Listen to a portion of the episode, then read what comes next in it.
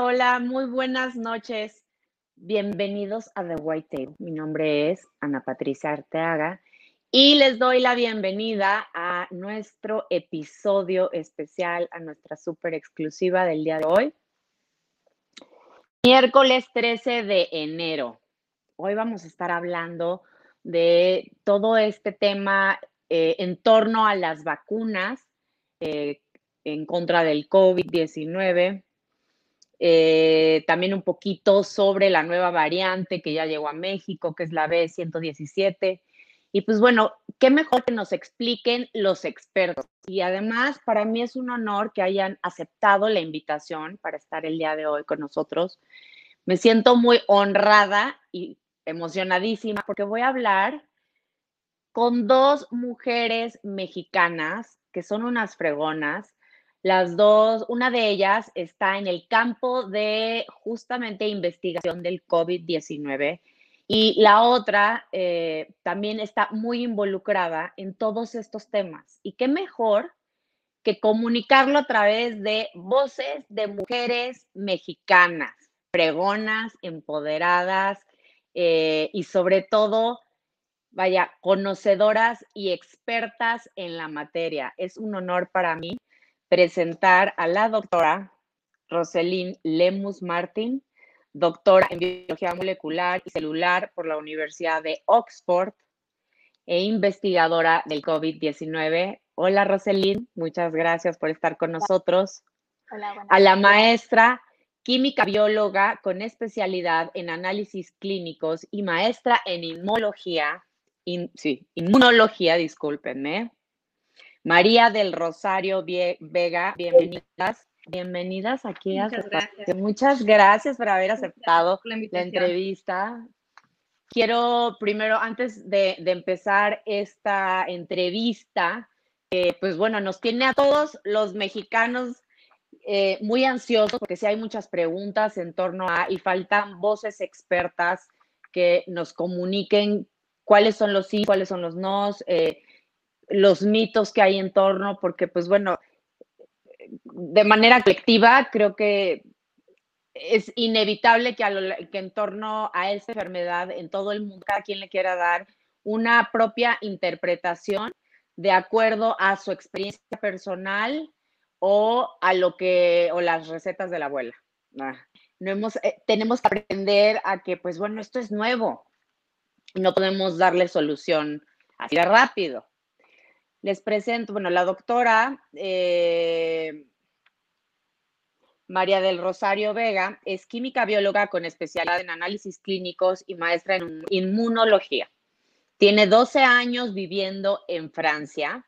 Trabajó en Span Diagnostics, SAL, no sé cómo se diga, en investigación y desarrollo, y está encargada del desarrollo y producción de anticuerpos monoclonales ha trabajado con Val Lonza en la OMS, en Findmerk, en la Fundación Bill Gates. Bueno, ¿qué les puedo yo decir? Bienvenida.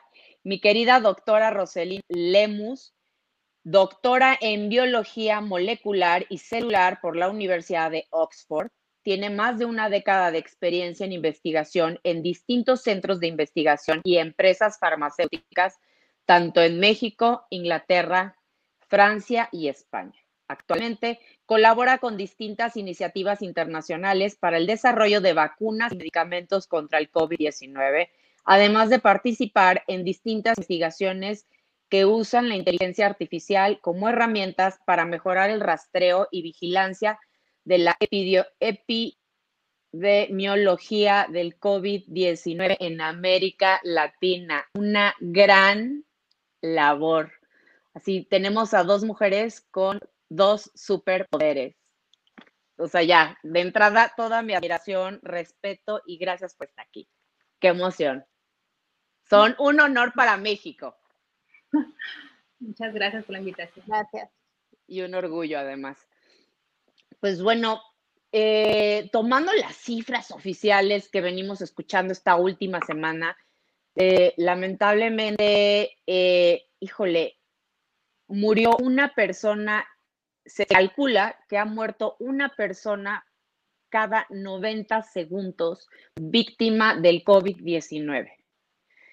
Esto pone a México como el penúltimo lugar en vacunación y sin duda la Ciudad de México como la primera entidad federativa con mayor número de contagios y mayor número de decesos. Eh, la ciudad ya está, de acuerdo a la información que dan las autoridades, ya está completamente colapsada. Ya el sistema de salud está entre un 95 y 98%, si es que me estoy viendo benévola. Y pues bueno, nos surgen muchas preguntas. Sabemos que esto es como resultado posiblemente de eh, que se enviara al semáforo rojo de manera tardía el gobierno capitalino. Vaya, creo que podríamos nombrar muchos culpables, pero pues lo más importante es aportar, sumar las soluciones y creo que es por eso que estamos aquí porque necesitamos escuchar cosas asertivas y, cosas que nos van a ayudar a todos los mexicanos. Platíquenos, por favor, esto es muy importante para todos. ¿Cuáles son las vacunas que están en fase 3 en México? Ok, pues las que están en fase 3, bueno, la más eh, sonada hasta el momento ha sido Cancino. Eh, y bueno, hay otras eh, vacunas que van a iniciar fase 3 está Novavax, que ya está reclutando, de hecho, voluntarios, está Sanofi, eh, que también está reclutando eh, voluntarios, Johnson Johnson también va a iniciar en, México, eh, todavía no, se ha iniciado el reclutamiento, y bueno, también la vacuna rusa, que se quedó un poco detrás, no, no, no, ha sido muy escuchada la fase 3 de, la vacuna rusa, de, de Sputnik 5, y CureVac, que también va a empezar. Eh, fase 3. Esas son las ¿Y, fase 3. ¿Y estas ya fueron aprobadas en México? No, las únicas que están aprobadas en México hasta el momento son AstraZeneca, Universidad de Oxford, y eh, Pfizer. Son las únicas que han sido aprobadas en México.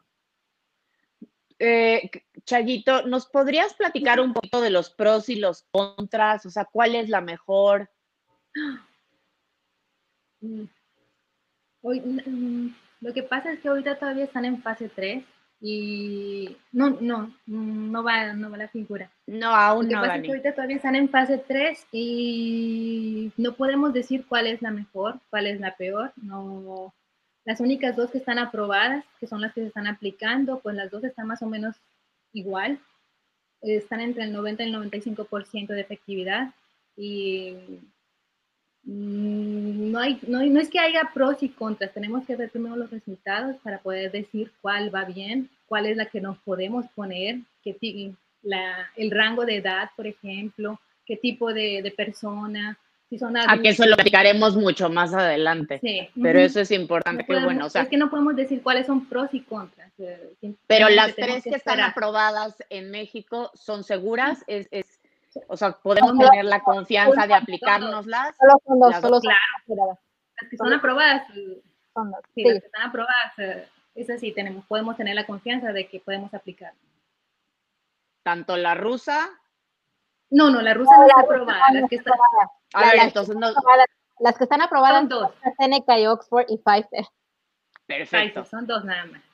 Y Roselín, por favor, a ver, necesito que me platiques eso, que si fue como un super boom. ¿Qué fue lo que pasó con el caso Cancino? Platícanos. O sea, porque vimos que primero el gobierno federal la estaba promoviendo y luego se echaron para atrás. Y tengo, tengo entendido que tú tuviste algo que ver por ahí, pero platícanos un poquito de, esta, de este caso.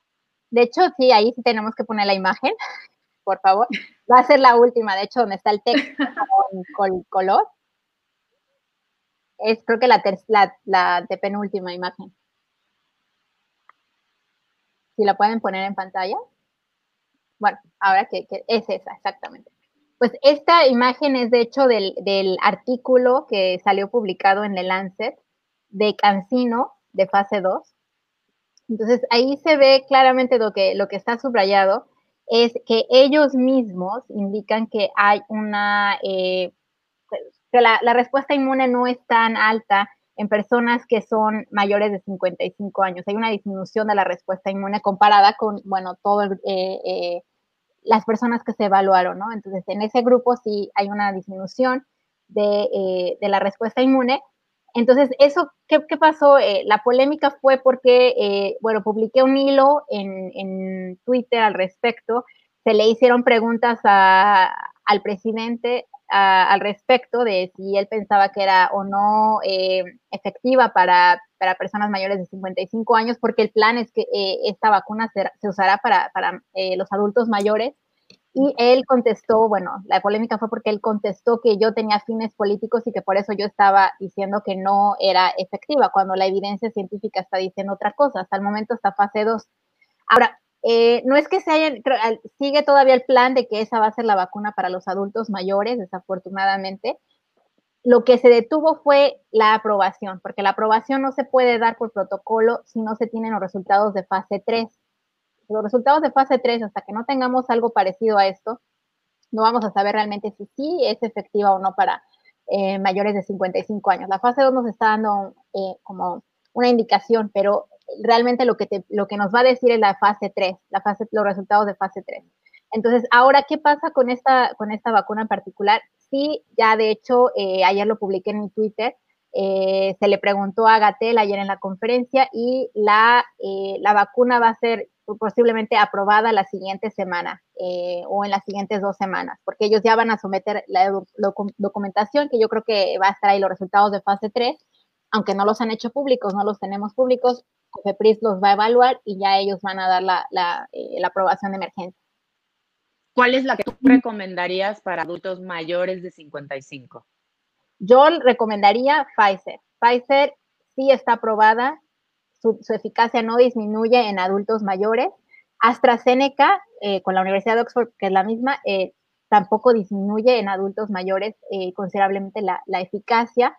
Moderna, pero Moderna no va a llegar a México, al parecer, hasta el momento. Entonces, esas son las que yo... Eh, ¿Por qué no va a llegar Moderna a México? Porque justo hay muchas personas que se inclinaban por esta vacuna. Moderna, sí, hay, otra imagen ahí donde están los precios de las vacunas. Si la pueden poner, por favor. Hay una imagen con los precios. Y eh, es, yo creo que es por eso la razón principal por la que no va a llegar a México. Eh, Moderna cuesta lo doble que Pfizer. Moderna, Pfizer está en bueno, ahí no está, no está, 25, 33 dólares. Exacto, 18 dólares, 18 dólares Pfizer y Moderna lo doble por dosis. Entonces, eh, eh, creo que es por eso, por el precio principalmente y bueno, está en la mesa y la opción porque de hecho ya fue aprobada por la FDA para emergencia, pero no se está tomando esa opción. Entonces, México... Y va a ser aprobada por la EMA también. México se está, exacto, México se está yendo por la opción las opciones que están disponibles, que son donde se corrieron estudios de fase 3, ahora por Sputnik, que ya fueron a evaluar Argentina para ver si se, lleva a México, que sí, lo más probable es que también sea aprobada en la siguiente semana, incluso esta semana podría ser aprobada. Entonces son las opciones que va. De hecho, ya López Obrador ya mencionó el plan, cómo va a estar eh, Pfizer para comunidades alejadas, adultos mayores, comunidades alejadas, y eh, Sputnik 5 y eh, Cancino van a ser para adultos mayores en las ciudades. ¿Y para el resto de la población? El resto de la población va a seguir siendo Pfizer, bueno, porque todavía quedan bastantes dosis de Pfizer que, se tienen que entregar y las que vayan aprobándose en el camino. Ok, o sea, todavía esto es un camino largo, o sea, se, van a seguir aprobando, eso es muy importante. ¿Cuál es la comparación con las que ya fueron aprobadas por la FDA y la EMA?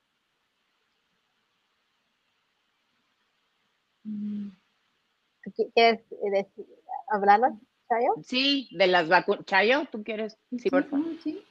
Eh, la comparación del tipo de vacunas que fueron aprobadas es lo que quieres saber. Ajá, exacto.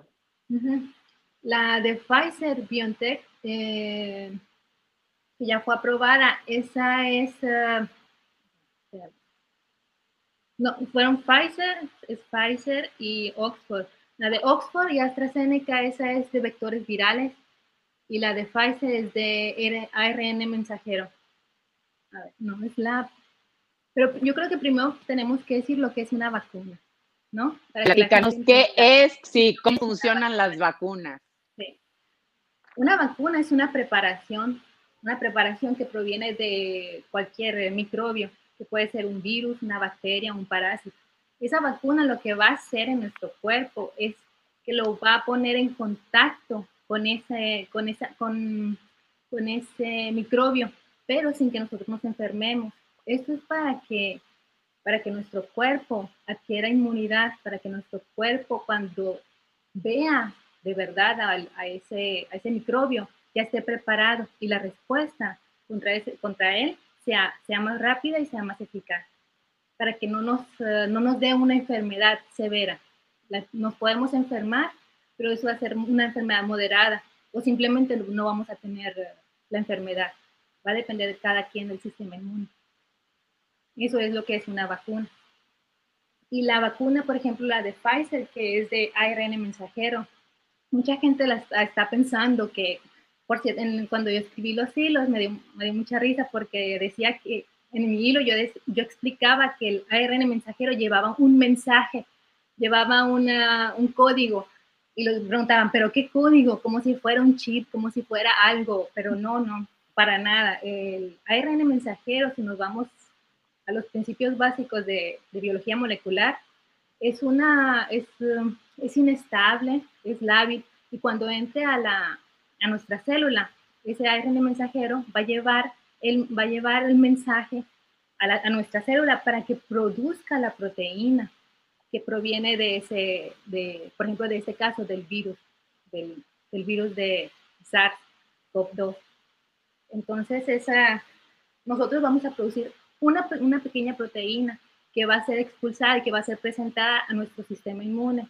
¿Para qué? Para que se prepare, para que produzca todas las, para que produzca anticuerpos, para que se queden en la memoria. Y cuando tengo un problema, tengo un problema aquí con... Ahí está. Eh, entonces esa, ese, ese, esa proteína va a ser presentada, va a ser presentada a nuestras células del sistema inmune que van a producir anticuerpos para que cuando... Disculpen, es Siri que me está preguntando cosas. Ay, Siri. Ah. y pues yo, yo creo que ya es todo eso, lo que es una vacuna de ARN mensajero. ¿Y cuánto tiempo te duración esta vacuna en cuanto te la ponen? No escucho nada. ¿Cuánto tiempo tiene de duración esta vacuna? Los anticuerpos que te generan, ¿cuánto tiempo duran? Eh, los, los anticuerpos, eh, eh, lo que se ha estudiado es, hasta el, hasta el momento, bueno, la información que tenemos es obviamente va disminuyendo conforme pasa el tiempo. Entonces, la información preliminar que tenemos depende mucho de las vacunas, pero podría ser una, una, una te da una protección por alrededor de un año. Por ejemplo, Moderna ya lo dijo ayer, que su vacuna va a durar un año la protección, por lo menos. Pero es para que te dé menos. O sea, el hecho de que nos vacunen no quiere decir que no nos va a dar. Ah, no, el hecho de que te vacunen, el virus va a seguir entrando a tu organismo. Eso, eh, la vacuna no te va a proteger de que, lo, de que el, virus no entre a tu organismo. El, virus va a seguir entrando y vas a estar expuesto al virus. Lo que va a hacer la vacuna es eh, proteger, ya el sistema inmune ya va a estar preparado para que eh, cuando esté expuesto al virus ya sepa defenderse, ya se mande el arsenal para que eh, te defiendas y te va a dar una, una enfermedad menos grave. O sea, vamos a tener una enfermedad leve, ya no vamos a tener posibilidad de a lo mejor una, una, opción de que nos hospitalicen o que podamos fallecer. Esa es la idea, de que la enfermedad sea una enfermedad leve, que se pueda llevar en casa con eso se van a reducir hospitalizaciones y decesos. Es que de hecho eso decían, o sea, cuando eres paciente o, bueno, ex paciente COVID, te quedas con cierto eh, anticuerpos, cierto número de anticuerpos, y entonces que si te volvía a dar, te daba de manera leve. Pero hemos visto que hay casos en los que les se han vuelto a infectar por dos o tres veces más y no lo han logrado no lo han librado. Entonces, ¿qué es, lo que, tiene que, qué factor tiene que ver aquí? Sí, es que la inmunidad que se adquiere con las vacunas es una inmunidad más fortalecida. cuando tú estás, nosotros nos infectamos por, eh, con el virus, nuestro sistema inmune no, está no es capaz de reconocerlo de inmediato, se está enfrentando a algo que no conoce y entonces tiene que mandar el arsenal que tiene disponible para, para atacarlo, pero no siendo específico. Entonces, por eso la inmunidad es, eh, se va eh, disminuyendo conforme pasa el tiempo.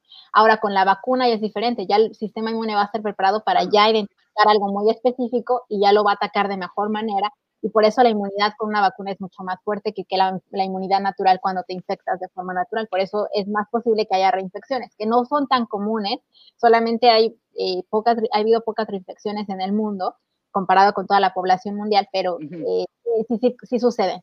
Pero sí suceden y sí te, te, puedes volver a contagiar y nos debemos de seguir cuidando a pesar de que ya fuimos pacientes COVID. Así es, así es. O sea, sí, sí te tienes que seguir cuidando. Digo, la inmunidad, eh, todavía no hay datos conclusivos, o sea, no es, no es una regla de, es esto. Lo que se está, se sigue estudiando, hasta el momento se ha visto que te puede dar una eh, inmunidad alrededor de 6, 8 meses. Entonces, en ese tiempo podrías estar inmune. Obviamente, si te infectas con una nueva variante, obviamente podrías infectarte con otra variante sin problema, que eso es lo que ha pasado en, en, por ejemplo, en un caso en Japón, que una persona se infectó eh, y después se volvió a infectar tres meses después y fue más severo, pero fue porque era otra variante, lo más seguro. Ah, ok, perfecto.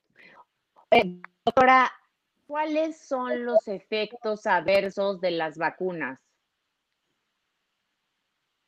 Eh, los efectos adversos de las vacunas, ya, ya regresó, ya regresó Chayo. ¿Ya nos eh, escuchas, Chayo?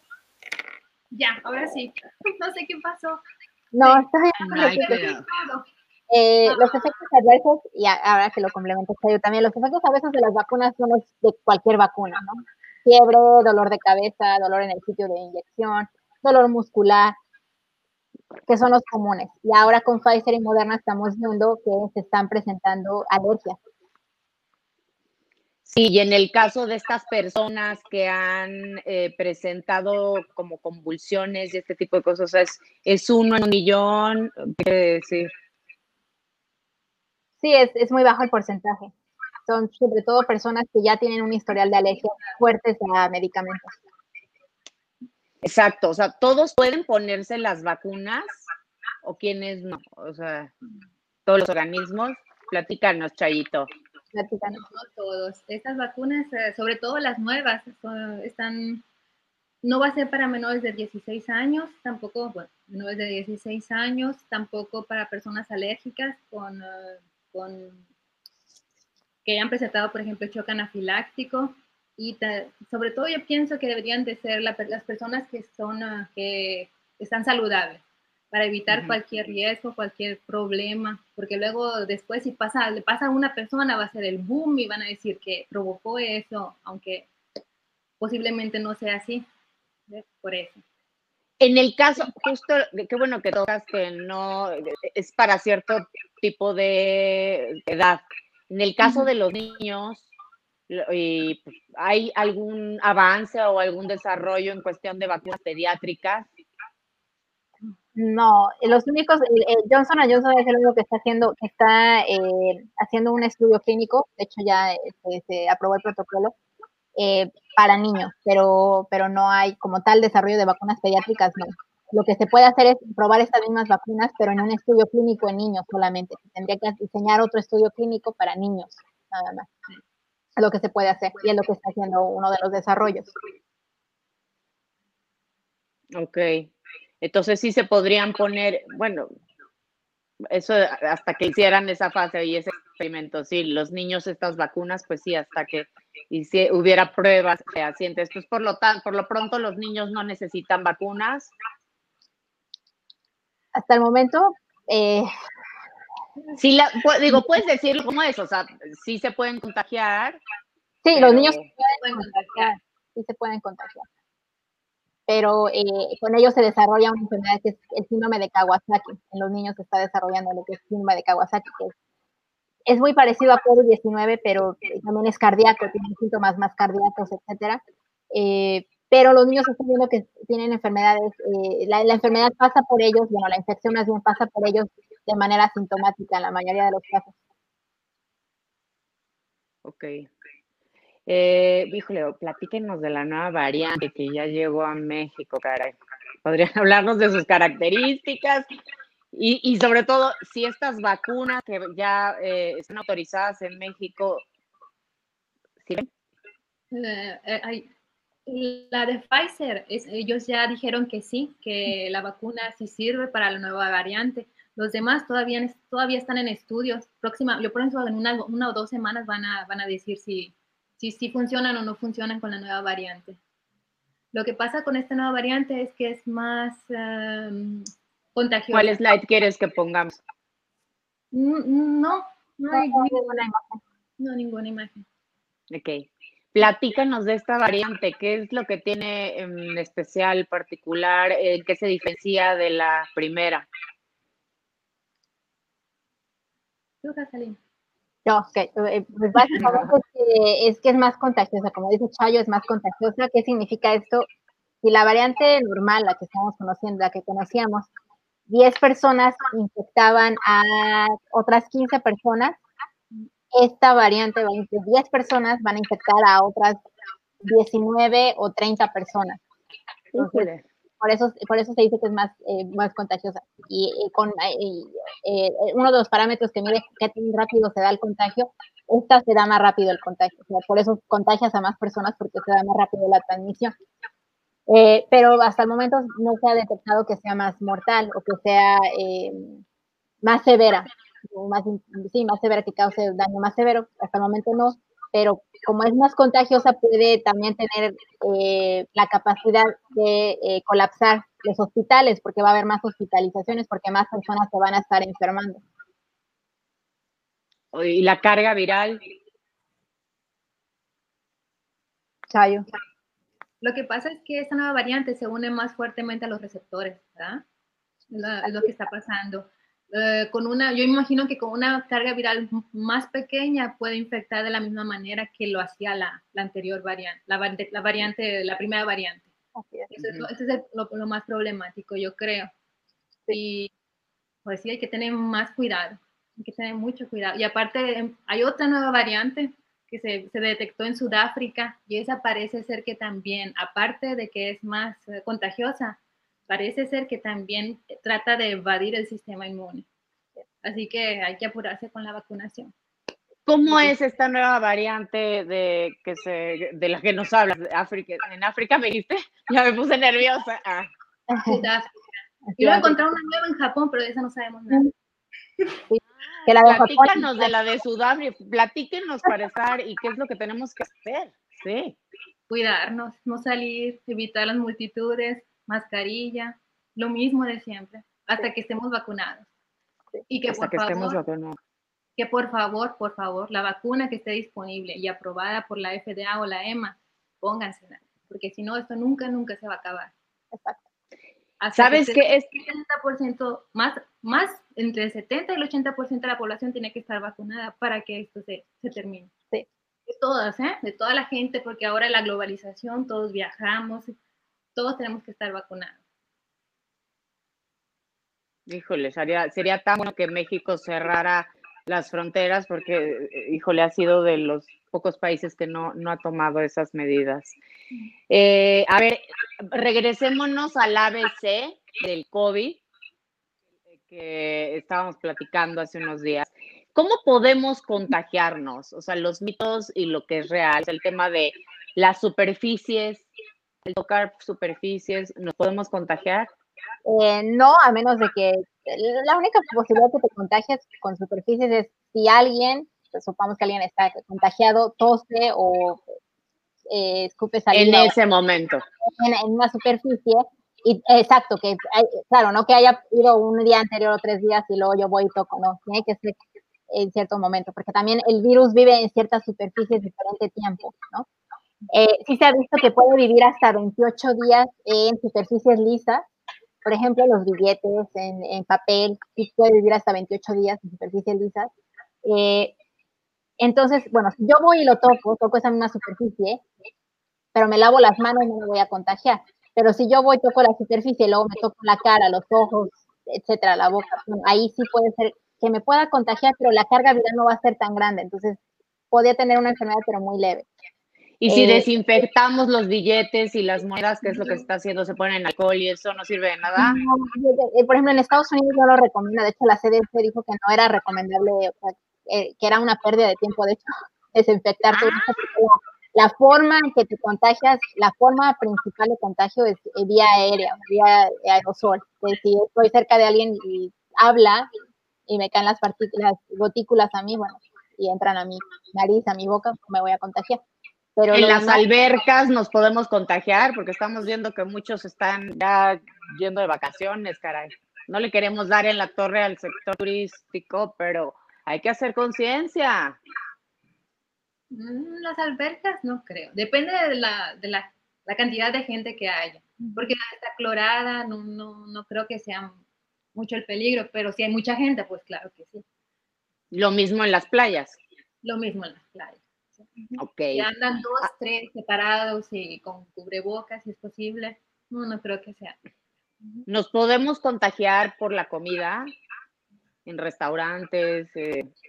No, en restaurantes son los aerosoles nada más, pero no. Perfecto. la, por comida no. Comida no. Por fluidos sexuales. Eh, ahí todavía hay una interrogante de si hay unos estudios que indican que podría haberse contagiado por, eh, que evaluaron a eh, personas que estaban contagiadas del virus, bueno, por el virus y que se guardaba en el semen todavía. Entonces sí, podría ser, si, si no hay protección en el sexo, podría ser una vía, pero todavía no está comprobada. ¿Por sudor? Mm, no, no creo que por sudor no, a menos de que el sudor caiga, o sea, el sudor de alguien me caiga en la boca directamente. sí, no hay que probar Digo, vive, el virus vive en el, eh, sí, sí, vive en la piel todavía nueve horas, puede ser en la piel nueve horas, eh, pero, pero no, no creo. No sé, no creo. Platíquenos del líquido cefalorraquídeo. Chayo. Guarda en el cerebro, a ver. No, que uh, hace, fue como en mayo, junio, me acuerdo que en un artículo de Science, sí, Science, habían, eh, habían visto en Italia unos, unos investigadores como cuando hay una epidemia, lo que hacen con los cuerpos es, uh, es cremarlos, ¿no? No, pueden, no puedes quedarte con los cuerpos porque están infectando más. Entonces, eh, no se ha podido estudiar bien qué pasa con, con, los, con los enfermos qué pasa. Y ellos se dieron la tarea de ver en el cerebro, no sé cómo, tomaron un cerebro, no sé, y vieron que había virus en el líquido cefalorraquídeo. Lo que los puso a pensar que el, virus es bastante agresivo. O sea, ataca el cerebro. No es como dijo Gatel, un virus de la influenza, para nada. No, por favor. No. Por lo tanto, ataca el cerebro. Mm, es que no se sabe cómo es el mecanismo todavía. Eso va a tardar muchos años. Pero se queda ahí guardado, entonces. Este, puede atravesar, Sí. Puede atravesar hasta llegar. si lo encuentras ahí, significa que llegó, de alguna manera llegó. Sí. Ay, Jesús. Sí, de hecho, las secuelas, las secuelas, ahora que lo mencionas, Ana, las secuelas, sí hay secuelas, se está estudiando y las secuelas sí tienen que ver con, eh, con el cerebro en algunas veces se queda ansiedad, depresión, problemas neurológicos en algunos casos. Ok, qué fuerte. platiquemos un poquito, he estado escuchando sobre eh, esta polémica estrategia de vacunación que tenemos en México, pero me encantaría hacer un comparativo con otros países, eh, más allá de criticar sino qué podríamos aplicar o replicar en México. Tal es el caso de eh, Israel, que tiene, está en el número uno, ¿no? A nivel mundial. Platíquenos un poquito sobre esto y qué, consejo darían para México, cómo ven eh, que se podría mejorar.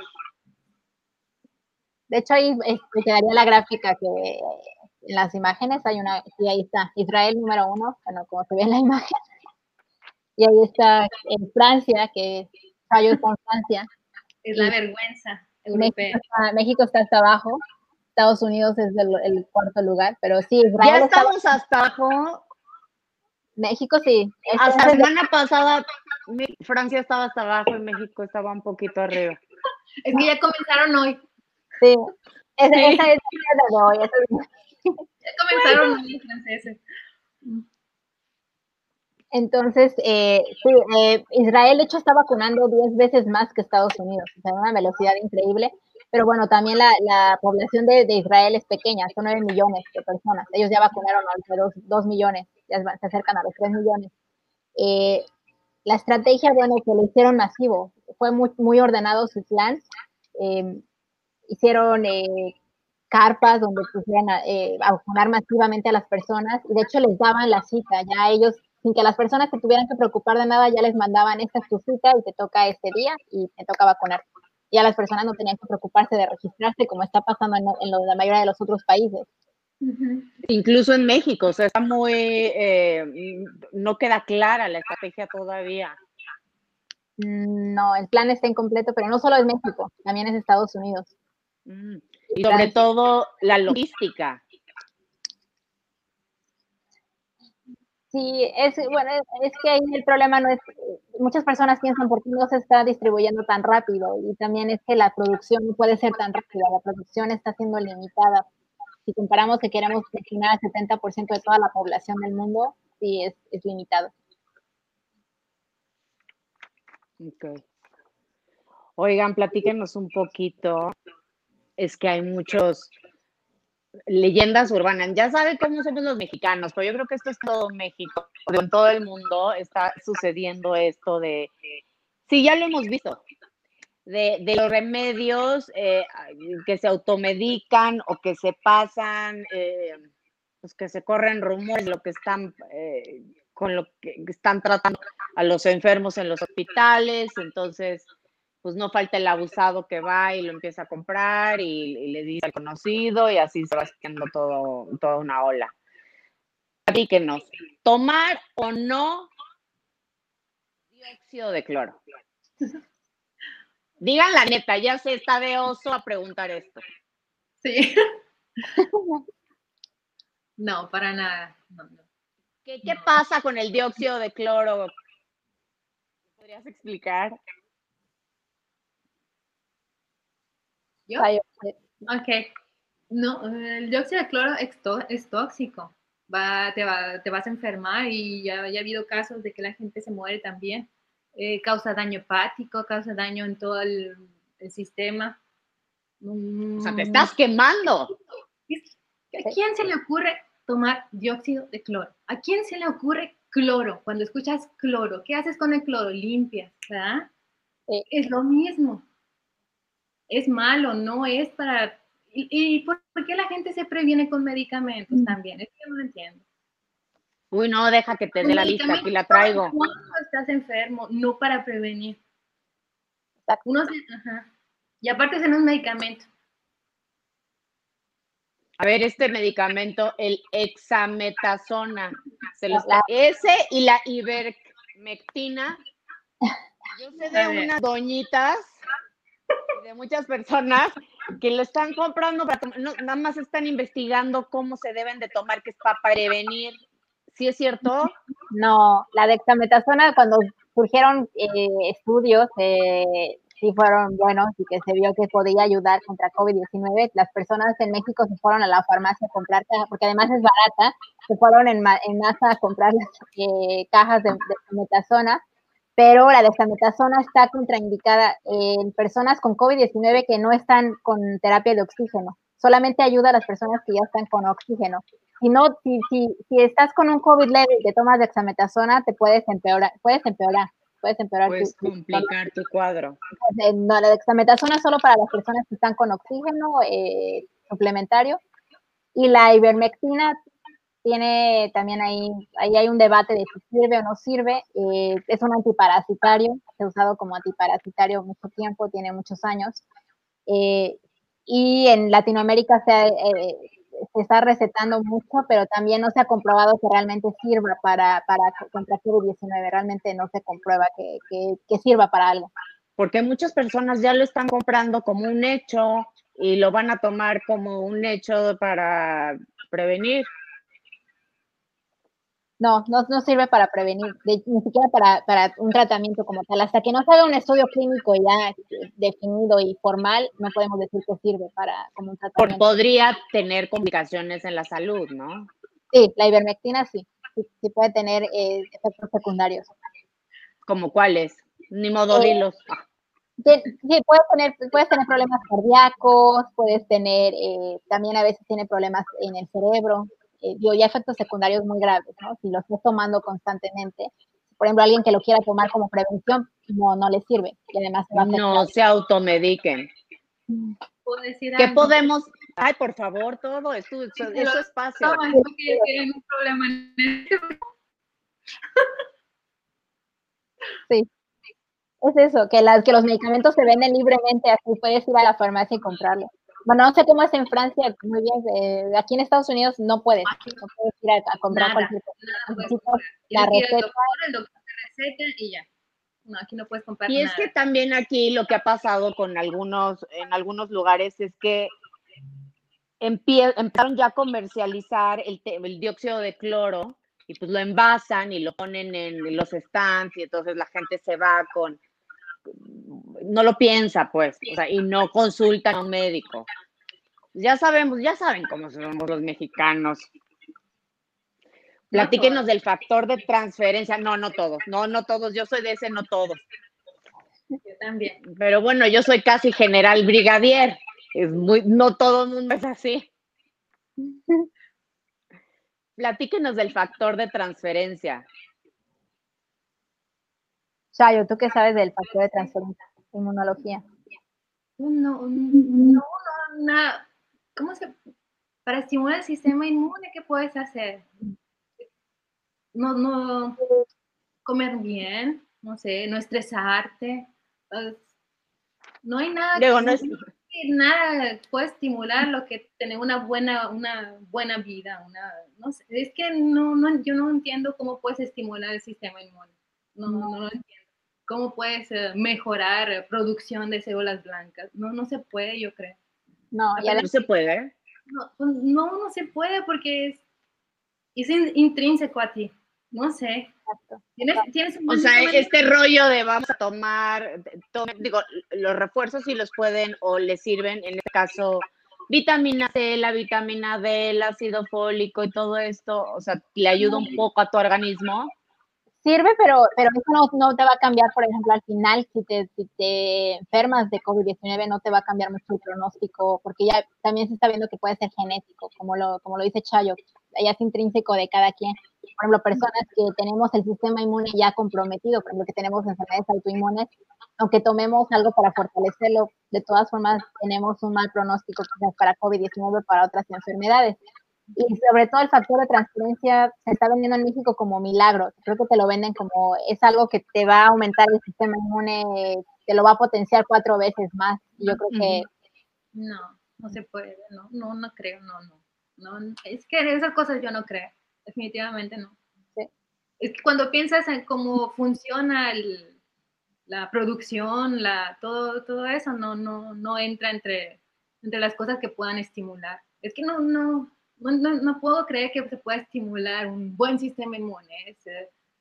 o comes, comes bien, no tienes estrés. Son muchos son factores de vida saludable, yo creo, más bien.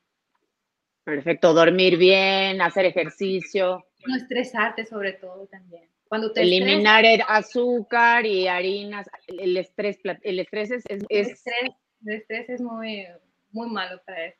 Pero bueno mantenernos ocupados a pesar de que estemos en casa, porque esto es bien importante para las personas que presentan algún tipo de enfermedad autoinmune y también eh, pues los adultos mayores, que son las personas que han estado eh, más cuidadas. Sea, ¿qué, qué pueden hacer? Pues sí, mantenerse ocupadas, como dices, pero sí, al final del día yo diría no creer tanto en, estos, en los productos milagro, o cualquier cosa, en México se están, incluso Jaime Maussan quería vender ahí eh, carotenos, y que es básicamente como jugo de jitomate, jugo de zanahoria, y que no iba a servir para nada, ¿no? Pero entonces no creer en, productos milagro, yo creo que es más eh, cuidarse, como dice Chayo, cuidarse todas esas cosas. Estas vacunas también las van a poder, eh, se las van a poder poner a personas justamente que tienen eh, comprometida su salud, como con algún tipo de enfermedad autoinmune. Claro, sí se puede. por ejemplo, yo me voy a vacunar. De hecho, es mejor que una persona autoinmune se vacune porque eh, te proteges. O sea, nosotros estamos en una, personas con el sistema inmune comprometidos, no solo autoinmunes, personas con cáncer, personas eh, que toman terapia de inmunosupresores, etcétera, con trasplantes, por ejemplo, están en más riesgo para COVID-19. Entonces sí, sí tenemos que vacunarnos. Pero no sé qué piensas tú, Chayo. Yo digo, yo digo que sí. No, yo digo que sí también. Sí, yo creo que lo va a vacunar. El ARN te va a hacer daño, por ejemplo, no, no, creo. Oye, la ya me estás presumiendo que ya te vas a vacunar, Roselín. No, todavía no, digo, cuando me no ah. Como tú estás, me, muero de envidia porque ella está en Estados Unidos.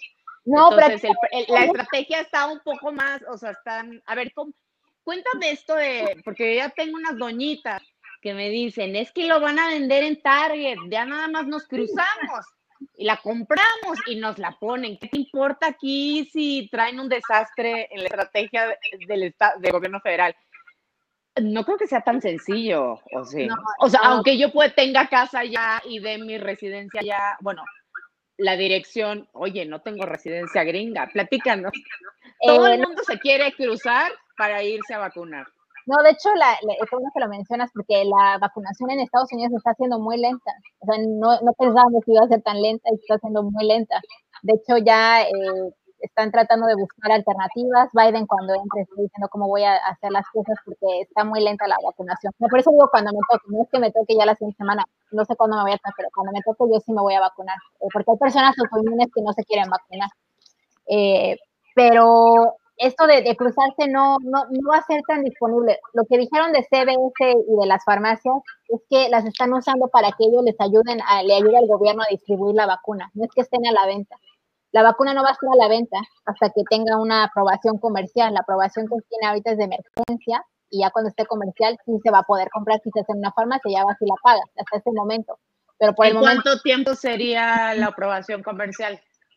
La verdad. Dos, tres años. Sí. Así hay que decir las cosas como son. Sí, hasta que se terminen los estudios. Y en México sería lo mismo, ¿no? También, también, en México va a ser lo mismo en México. Sí, pero por ejemplo, Chayo la otra vez estaba publicando que en, la, en, en, Europa ya habían probado AstraZeneca comercialmente, ¿no? Está medio, está medio confuso lo que puso la EMA porque decía que estaba, había pedido la autorización para comercializar, pero no sé realmente si van a venderla. Ojalá, ojalá la vendan, porque yo sí me voy a ir a vacunar. pues me dicen que ya, ya, ya había en Asia, ¿no? en Asia, no la hace promocionando masivamente. En Arabia Saudita. Ah, en Arabia. Saudita. Sí, en Arabia sí. Entonces se pone a vacunar a Arabia, la compran y ya, pagan su vuelo. Baratito. ¿Qué estamos viendo? En Emiratos Árabes Unidos también está aprobada la de China, la de Sinopharm. No, Sinopharm, sí. ¿Es seguro volar en aviones?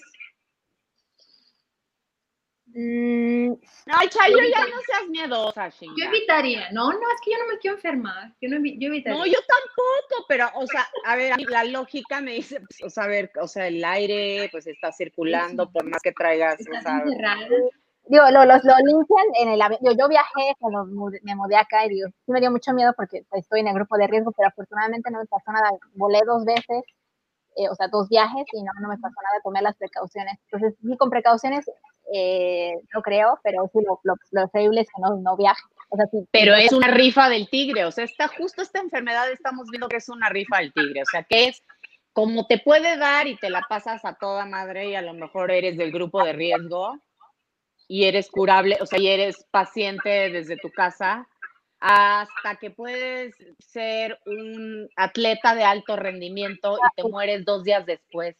¿Por qué pasa esto? Todavía no lo entendemos bien, yo creo que es genético, como lo menciono, por ejemplo, y qué bueno que lo dices, porque justo mi tío se enfermó ayer en Texas y él es diabético y tiene un grupo de riesgo y se la está pasando normal, casi sin síntomas, nada, depende muy, y, y, tiene 70 años, entonces depende mucho de, es como una ruleta, ¿sí? pero es, yo creo que es genético, todavía no se sabe por qué bien, pero yo creo que puede ser. Sí, o sea, de repente vemos que desaparecen familias, o sea, es, es grave. Caray. Hay, hay, hay, grupos de riesgo, por ejemplo, lo que hace, hace mucho salió en, un artículo también, eh, los hombres, los hombres tienen mayor probabilidad de, de enfermarse, supongo porque los pulmones están más grandes y tienen más receptores, además de que no, no tienen, eh, la producción de linfocitos T es menor que la de las mujeres. Yo supongo que eso es hormonal. Los hombres tienen, son más propensos, por ejemplo, a enfermarse de COVID, de COVID fuerte. No sé si les han preguntado esto muchas veces, pero ¿esta enfermedad fue creada? Todo el mundo pregunta eso. Yo no creo. me siento Jaime Maussan. Yo tampoco. Ni modo, lo tenía que. Es una Porque ya ves estas teorías conspiracionales. No, yo no creo, yo no creo que haya sido creada porque eh, sí hubo ahí, eh, hay teorías de conspiración que dicen que se parecía mucho a una parte, a la parte del virus del, SIDA, entonces que lo habían eh, mezclado, que habían puesto partes de todo, pero yo la verdad más bien sí creo que eh, si se escapó de un laboratorio que pudo pasar, sí se pudo escapar de un laboratorio, estaban estudiando de, el virus de, de los murciélagos, esa es una opción, como se pudo haber dado. La otra es que sí se, se brincó de una especie a otra que, de hecho ya va a ir la OMS a investigar, ya los dejaron entrar en China para investigar qué pasó. los dejaron afuera. Híjole, es que esto sí está muy cañón, porque ahorita que hablas de la OMS, hace unos días, me parece la semana pasada, declararon, el director general de la OMS declaró que no va a ser la primer pandemia. No, no. Luego ayer leía otro tema justo de, donde decía es que van a dejar, están debilitando mucho el tema eh, del sector salud en cantidad de enfermeras o enfermeros para la próxima pandemia. That means nos están preparando para, vienen más pandemias, ¿qué, qué, qué, qué, qué, qué onda? ¿Cómo podemos parar esto? ¿Vienen de manera inmediata? Este, ya me quedo en mi casa a vestir zapatos, o sea, ya valí mouse. O sea, ya, güey, ya, wow. Mm, sí van a aparecer nuevas, digo, como lo vimos y brincó de una especie a otra, y hay virus que están ahí viviendo en otras especies que no conocemos. Y que al estar en contacto con ellos por el cambio climático, nos están acercando a ellos, o por ejemplo en África que se comen carnes exóticas, pueden eh, hacer que, que salte de un animal a otro, por ejemplo. Eso podría ser. Ahora también vienen las superbacterias, que las famosas superbacterias, que hay bacterias que están en el Ártico y por el cambio climático, como se van a deshacer los hielos en el Ártico, esas bacterias van a viajar al continente y, y como no estamos preparados con antibióticos suficientes o estamos eh, adquiriendo resistencia, quizás podemos tener esa pandemia, pero por bacterias ahora. Y también las enfermedades que están resurgiendo por las antivacunas, también eso. Platícanos de las antivacunas y dales algún mensaje, por favor, te lo suplico. no entienden. Diles que... Chayo se pelea con ellos, sí, porque no, no. No, no me peleo. No, discute científicamente con ellos para debatirlos. Por favor, darnos un argumento científico para todas estas personas que no creen en la ¿Qué podemos decir, Rosalina, para convencerlo? Pues yo creo que el uno, eh, bueno, lo bueno es que quitaron la página Navidad de Twitter y eso fue bueno, eh, porque se inventaba eh, algunas cosas ahí raras de que nos iban a inyectar chips. Bueno, la molécula, como la, la vacuna, no cabe un chip ahí, definitivamente no cabe un chip. Por ahí podemos quedarnos tranquilos, no cabe un chip. Una chip. pero, pero pero si no, la rusa no nos vamos a volver personas raras, no, no voy a mutar al día siguiente y despierto como una rana. No, no, no, para nada. Es que también, ¿sabes qué me da mucho coraje? Que tienen tanto tiempo investigando todas esas cosas y que vengan y nos, y nos digan todas esas tonterías, te quedas pensando. me gustaría que vieran un día cómo se trabaja en un laboratorio, la friega que nos llevamos, en serio Para tener éxito, trabajas 10 años, no trabajas uno, dos, tres meses, no, trabajas 10 años, 20 años, 30 años para tener una sola cosa. Es bien, es como que es muy frustrante que vengan y digan todas esas cosas, mientras que tú sabes cómo trabajas, cómo lo haces, cómo haces, cómo, cómo te esfuerzas, porque también es mucho todos los días hacer y que repites el experimento y que no sale, y que lo vuelves a hacer y no sale, y le cambias esto y no sale, y 10 años te tardas en, hacer, en llegar a un, a un punto. Esta vacuna tiene desde los 80, las de ARN mensajeros, por ejemplo, desarrollándose. Ya. Y de hecho no son las primeras porque se utilizan mucho en veterinaria. No, las de vectores virales se utilizan en veterinaria. Las ARN mensajeros son las primeras que van a ser aprobadas para el hombre, pero las de vectores virales ya son utilizadas en, en veterinaria. Así que nuestras mascotas están vacunadas con vectores virales. Punto para las vacunas, ¿eh? Sí. Y no van a llegar al no nos van a modificar el DNA. Muchas personas piensan que van a llegar al DNA y lo van a modificar. No, no van a modificar el DNA. Por ejemplo, las de RNA mensajero se quedan en el citoplasma, no llegan al núcleo ni siquiera. Y aunque las de vector viral sí llegan, no, van no tienen el potencial para modificar el DNA. Como un virus, como un virus cuando te infecta. Ajá, no pasa nada, la célula se muere. Llega otra célula, le da, le da la señal para que se muera y se desaparece todo. No se desaparece, se desnaturaliza, no sé cómo decirlo. Y ustedes que están en otros países y nos ven para acá y están conviviendo, o se están viendo, pues bueno, es que tú estás viviendo algo muy similar, Rosel, pero a ver, más bien díganos cómo, cómo disminuir o qué consejo dan para disminuir la tasa de contagios en México, que la verdad está muy grave, caray. O sea, si tiene que ser de la manera sencilla, hey, no salgan, parte desde ahí. Pero es que también mucha gente necesita ir a trabajar. Así es. Eso es lo malo con México, el gobierno no está ayudando.